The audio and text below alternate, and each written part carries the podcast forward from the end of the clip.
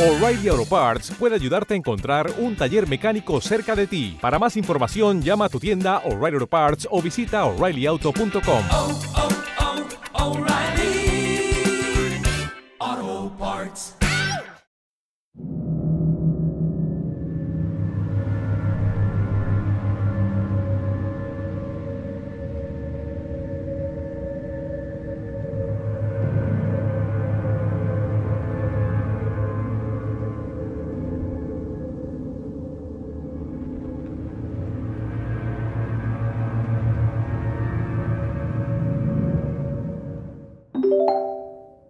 El primer correo electrónico fue mandado alrededor de la medianoche. Yo estaba despierto en una maratón de estudio para un examen cuando escuché una notificación. Tengo un tono específico para los asuntos académicos, así que me sorprendió que fuera ese el que sonara a esas horas. Lo miré y sentí esos nervios en la parte baja del estómago, típicos de cuando estás a punto de ver a alguien cagarla de forma catastrófica. Era muy claramente un correo que no estaba pensado para ser mandado desde esa cuenta. Era solo una frase y no llevaba firma. Había sido mandada a todo el cuerpo de estudiantes y empleados y salía de la oficina de administración. Todo lo que decía era ¿Hay alguien más viendo flashes de luz cuando intenta dormir? Leí el correo un par de veces antes de googlear el mensaje. Me pregunté si sería una referencia a algo, a una película o a una serie en la tele, pero no apareció nada que yo considerara que estuviera relacionado. Sobre todo, testimonios de abducciones alienígenas o historias de terror sobre desprendimientos de retina. Cerré el explorador, terminé de estudiar y me fui a la cama. Miré la parte de atrás de mis párpados por un rato. Ningún flash. Me quedé frito.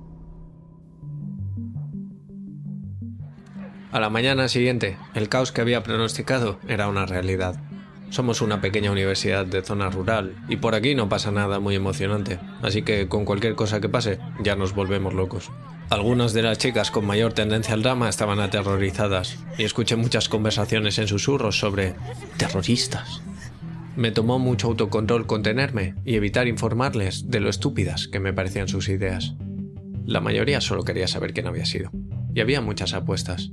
Obviamente, tenía que ser alguien que o bien tuviera la contraseña de la cuenta o supiera lo suficiente como para hackearla, y en ambos casos apuntaba a uno de los becarios de la oficina.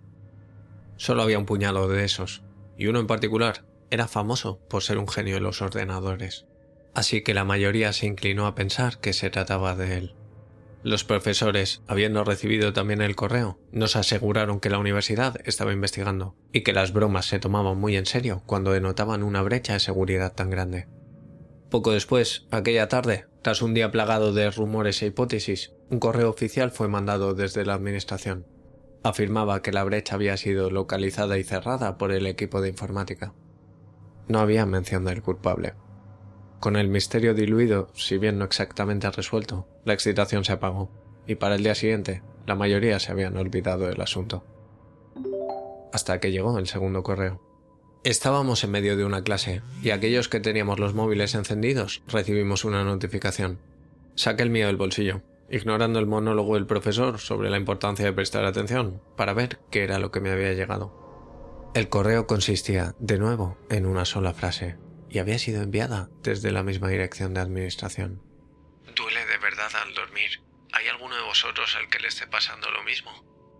La clase se llenó de murmullos, y el profesor, dándose cuenta de que algo había ocurrido, comprobó su correo. Leyó el mensaje, cerró su portátil y llamó a recepción. Habló con voz baja y escuchó por un rato antes de colgar. De acuerdo, todo esto es muy raro y extraño, pero vamos a volver al temario. Nadie estaba concentrado, pero seguimos con la clase sin ninguna interrupción más. En mi habitación aquella noche estudié los mensajes de principio a fin. ¿Hay alguien más viendo flashes de luz cuando intenta dormir? ¿Duele de verdad al dormir? ¿Hay alguno de vosotros al que le esté pasando lo mismo? Di un sorbo a mi bebida y pensé en ello. Encontré extraño que alguien se tomara tantas molestias mandando emails al cuerpo de estudiantes. Está claro que podían haber sencillamente hackeado la cuenta, haber cogido las direcciones y enviado los emails con una cuenta basura, pero por cualquier motivo deciden utilizar la cuenta oficial de la administración. La primera vez podrían haber sido expulsados o quizás les podrían haber retirado una beca. Podría haber sido un accidente. Pero esto era uso intencionado de la cuenta. Esto representaba con seguridad una expulsión permanente. Joder, incluso puede que tuvieran que cumplir condena. ¿Qué podía hacer que el riesgo mereciera la pena? ¿Qué podían hacer desde la cuenta de la administración que no podían hacer de otra manera? Me senté, miré fijamente los mensajes y pensé por un rato. ¿Qué era tan importante para que mereciera la pena afrontar una condena? ¿Qué consideraría tan vital, tan necesario, como para querer expandirlo al máximo? Súbitamente inspirado, googleé flashes detrás de los párpados como un síntoma. Migrañas, desprendimientos de retina, ataques, enfermedades oculares, eh, algunas infecciones. Una idea empezaba a tomar forma. El vago recuerdo de algo que había leído hacía mucho tiempo.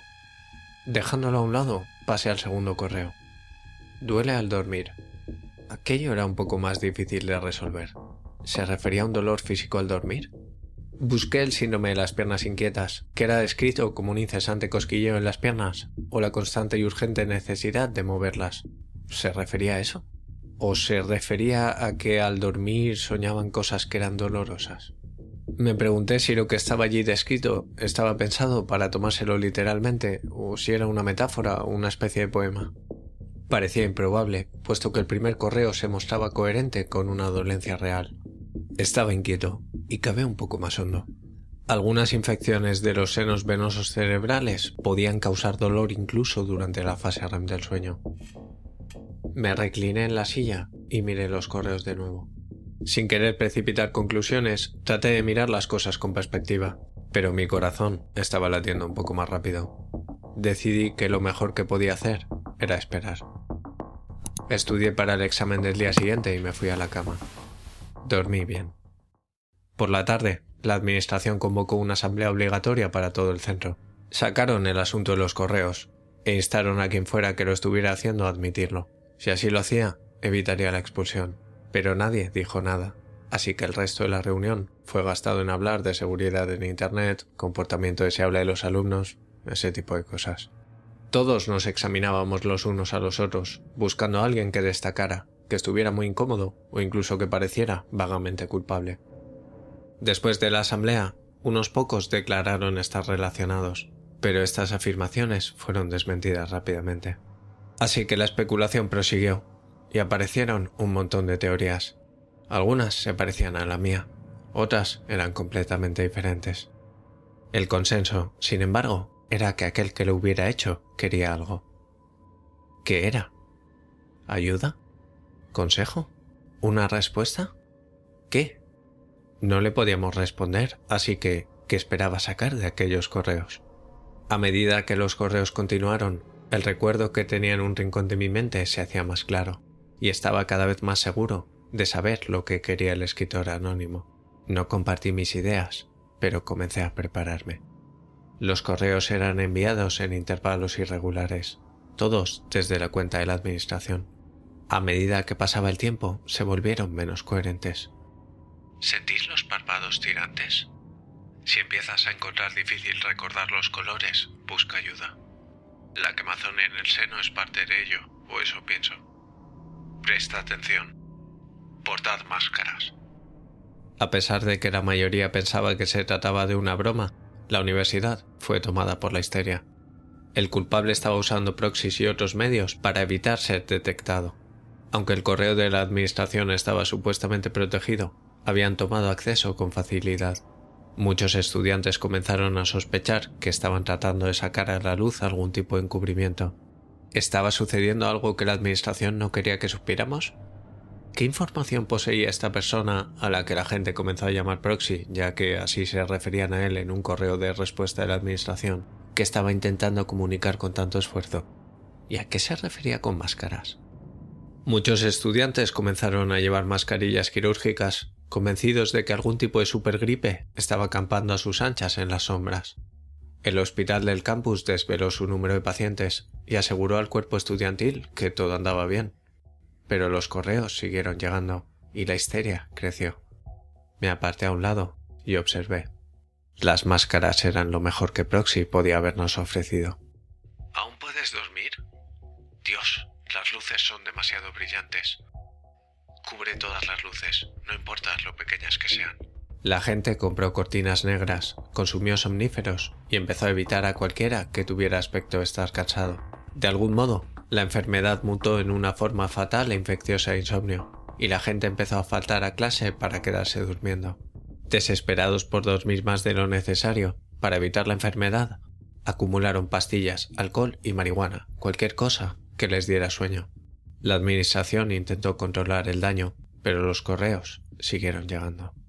Continué con mi investigación, construyendo una teoría cada vez más sólida. Durante mis exámenes finales, pasé horas peinando Internet, buscando síntomas y haciendo conexiones entre ellos, y juntándolos para formar una estremecedora foto final. Hice un viaje al pueblo para ver a un médico que conocía bien, y logré convencerle para que me escribiera una receta para un medicamento. Mientras tanto, los correos continuaban llegando de forma constante. No puedo cerrar los ojos. ¿Puedes cerrar los ojos? El níquel duele mucho, duele mucho, así que no lo tomes. ¿Qué era el cielo? No puedo recordarlo. Si se perdón, tienes que echar. Viene. Las máscaras no ayudan, Rosito. Arriba. Y de repente, los correos cesaron. El campus contenía la respiración, esperando. El silencio era atonador. Esperamos. Encontraron su cuerpo en el techo del gimnasio tres días más tarde. Vimos a las ambulancias y los coches de bomberos, y los que queríamos mirar formamos una multitud. Nadie nos había dicho que alguien había muerto, pero lo sabíamos. Y también sabíamos que era él, el estudiante al que llamábamos Proxy. Nadie dijo nada mientras bajaban su cuerpo del tejado en una bolsa. Mientras lo introducían en la parte de atrás de la ambulancia, alguien detrás de mí señaló en voz baja la extraña forma de la bolsa. Los detalles llegaron poco después. El auténtico nombre de Proxy era Oliver. Era un estudiante de segundo año al que casi nadie conocía. Tras su muerte, su ordenador fue confiscado para ser analizado, y no volvimos a escuchar nada sobre el asunto. Los correos se detuvieron, y aunque esto calmó las cosas, muchos estudiantes seguían llevando mascarilla. Seguían intentando descifrar los mensajes que Oliver había dejado antes de irse. Había grupos que se reunían por las tardes en varios dormitorios para hablar de ellos y su significado. Se volvió una especie de icono cultural entre aquellos grupos. Un extraño y desconocido estudiante que había llevado una universidad entera a la histeria y nos había dejado en el pico de su fama. Todo lo que sabían sobre él surgía de la poca información disponible que había online. Estaba estudiando una licenciatura en ciencias ambientales. Le encantaban los ordenadores y era evidentemente muy bueno con ellos. Tenía un gato llamado Mo. Nadie sabía qué había pasado con Mo. Su vida fue examinada con pinzas en busca de alguna pista sobre lo que le había pasado. Me senté con aquellos grupos y escuché, sin intentar nunca conducir a nadie hacia el camino correcto. Pronto lo sabrían. Aproximadamente dos semanas después de la muerte de Oliver, la gente empezó a ponerse enferma. Comenzó lentamente. Los correos se habían olvidado hacía tiempo a estas alturas, salvo por unos pocos selectos fans que seguían obsesionados con el tema. Aquí y allá los estudiantes iban poniéndose enfermos y volvían a sus casas para recuperarse. Estábamos cerca del final del año, y todos estábamos concentradísimos en los exámenes finales, así que apenas nos dimos cuenta de que nunca volvieron. La mayoría se reunía en la biblioteca en grandes grupos para apoyarse los unos a los otros en el estudio. Yo me quedaba solo en el cuarto y escuchaba a mis vecinos. En clase me sentaba en la parte de atrás y me convertí en un fantasma, tratando de captar cualquier conversación que fuera posible. La gente empezó a quejarse de dolores de cabeza, cuello rígido, extrañas motas flotando en su visión, como pequeñas chispas. El hospital del campus comenzó a recibir un flujo de pacientes con esas dolencias y ordenaron una vacuna obligatoria contra la meningitis. Nos la pusieron a todos, pero la enfermedad se siguió extendiendo. Los dolores de cabeza, según escuché, eran severos. Incluso durmiendo podían sentirlo, golpeando en la parte delantera de su cabeza, detrás de las cavidades sinusales. La gente se quejaba de que se les saltaban los ojos, sus párpados apenas podían cubrirlos y era difícil ver así. Había frecuentes hemorragias nasales en clase. Era ya costumbre de los estudiantes llevar cajas de pañuelos para contenerlas. La Administración tomó como medida ante este contagio aconsejar a los estudiantes con síntomas descanso y evitar acudir a las clases. Pero los exámenes finales se acercaban y la mayoría soportaron aquello a lo que se llamó una gripe. La chica que se sentaba enfrente de mí envió un mensaje a una amiga que pude leer por encima de su hombro. ¿Te arde la nariz cuando sangra? Joder, se siente como si hubiera estado snifando cristales o algo así. Empezaron a brotar problemas de memoria. Pronto, la gente comenzó a tener problemas para formar frases completas. Estaban horribles. Sus ojos estaban inyectados en sangre, terriblemente emergidos de sus cuencas. Sus caras estaban blancas, a veces manchadas por las hemorragias nasales que no parecían detenerse nunca. No era raro ver a estos estudiantes vagar por el campus desorientados, habiendo olvidado a dónde iban o dónde estaban sus habitaciones. La administración envió mails confusos, avisando a los estudiantes de que las clases de la semana siguiente serían canceladas, ya que la mayoría del profesorado tenía la gripe. Bebed muchos líquidos transparentes y aseguraos de permanecer alejados de aquellos que están enfermos. Las clases se reanudarán el 3 de mayo. Dejé de acudir a clase. Cogí el bus al pueblo y compré una pequeña pila de comida, agua y material higiénico. Entonces me encerré en mi cuarto, atanqué la puerta, sellé la rendija del conducto de aire acondicionado con cinta americana y empecé a usar un cubo de plástico para depositar mis residuos. Cuando el cubo se llenaba, abría la ventana por un momento y lo vaciaba afuera. Me senté en mi habitación, sobreviviendo gracias a mis reservas, y esperé la fase final, que sospechaba que tendría lugar muy pronto. A través de las paredes podía escuchar a mis vecinos gimiendo, retosciéndose en la cama, vomitando de vez en cuando o haciendo movimientos rítmicos. A veces hablaban consigo mismos, a veces simplemente chillaban. Me tumbaba en la cama por las noches y les escuchaba mover los muebles, tratando de bloquear la luz del exterior, moviéndolos de nuevo para salir para subir al siguiente piso, movidos por un falso instinto de huida. Cuando se fue la luz en el campus, Introduje las pilas en mis linternas y luces de camping, mantuve mi puerta sellada y esperé. La mañana del 5 de mayo, cuando me desperté, había un silencio absoluto. Sabiendo lo que había ocurrido, me puse una mascarilla quirúrgica y desatanqué mi puerta. Seguí los rastros de sangre hasta el ascensor, pero no lo cogí. En su lugar, subí por las escaleras, siguiendo las manchas de manos ensangrentadas en los muros que conducían a la azotea cuya puerta había sido atancada con un libro académico. Crucé la puerta y salí al tejado, pero había muy poco espacio en el que poner los pies. Tuve que pisar algunos dedos, pero no creo que a sus dueños les importara. En la azotea y en todos los tejados que podía ver desde mi posición, los estudiantes de la facultad se habían unido en una gran masa. Algunos estaban de rodillas, algunos sentados a estilo indio. Otros, los más débiles, estaban apoyados en sus amigos, sus cabezas colgando hacia atrás con la boca abierta. Los pájaros aún no se habían comido los ojos de todos, pero estaban dando buena cuenta de ellos. Se posaban en los hombros de los estudiantes, ignoraban los extraños y marronáceos tallos en los que se habían convertido los nervios ópticos a favor de las suculentas bayas rojo cereza que había en sus cimas. El estudiante que estaba más cerca de mí, un chico joven cuyo nombre no podía recordar, aún conservaba los ojos, y le estudié con detenimiento. De las hinchadas y sanguinolentas cuencas, los tallos de sus nervios se levantaban casi 30 centímetros.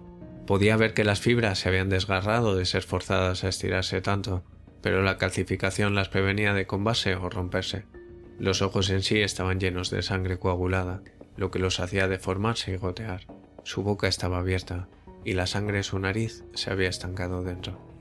Agachándome, pude ver que el techo de su paladar había cedido y en su lugar había una red de raíces oscuras y viscosas. El paladar yacía en su lengua, de color casi rosa chicle. Me erguí y contemplé aquella masa humana. Y entonces sonó la alarma de mi reloj.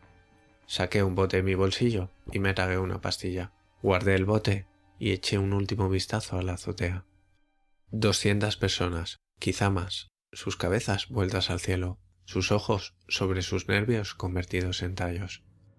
Si entrecerraba los ojos, era casi bello. Un campo de bayas rojas. Un cuervo se posó cerca, graznó y tomó una de las bayas de su tallo. La valla lanzó un chorro de fluido que le cubrió el pico y el pecho. Me marché. Conduciendo hacia el pueblo, redacté el correo que mandaría desde la comisaría. Lo enviaría a todos los condados vecinos y también al Centro de Control de Enfermedades.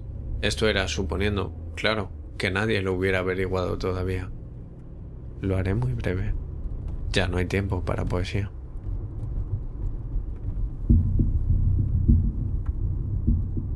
Es un hongo que se propaga por el aire, una cepa mutante. Las membranas mucosas son las primeras en ser afectadas. Si estás enfermo, es demasiado tarde. Resiste la necesidad de ir a sitios altos. No esparzas tus esporas a otras personas o animales. Prepárate, acumula todo lo necesario. Encuentra un cuarto y séllalo completamente. No lo dejes por ningún motivo. Fluconazole.